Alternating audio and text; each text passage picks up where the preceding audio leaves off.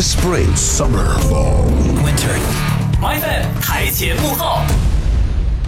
喜欢看武侠片的影迷们对徐浩峰这个名字一定不陌生，因为师傅他在影迷中建立了良好的口碑，而最近他雪藏四年之久的《剑士柳白猿》终于也被推向了市场。不容易的是，这个集导演、编剧与武侠小说于一身的大学老师，能在功夫片进入商业化的时代里，还能还原给观众们一个原汁原味的武林。从第一部口述作品《逝去的武林》开始，徐浩峰就擅长讲规矩。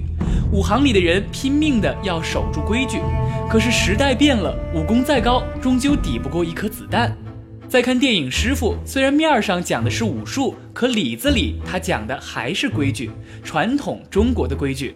我是一个门派的全部未来，我按世上的规矩来。作为他最新上映的电影《剑士柳白猿》，少了师傅的原属可亲，扑面而来的是徐浩峰早期作品中那股粗粝与峥嵘。徐浩峰在自己谈论到这个开弓射箭、决断是非对错的仲裁人柳白猿时，已经不自觉地将规矩与这个人物画上了等号。调理自己那个看待事情的这个这个思维方法的，啊，你看像呃不偏不倚、中正啊，这个都是都是射射箭之道，啊，就是说当我拉弓射箭的时候，这个这个弓的本身必须是垂直的、中正的。啊，它如果一有偏移呢，你这个箭就射不远了，啊，越中正啊，然后那个，呃，这个越远。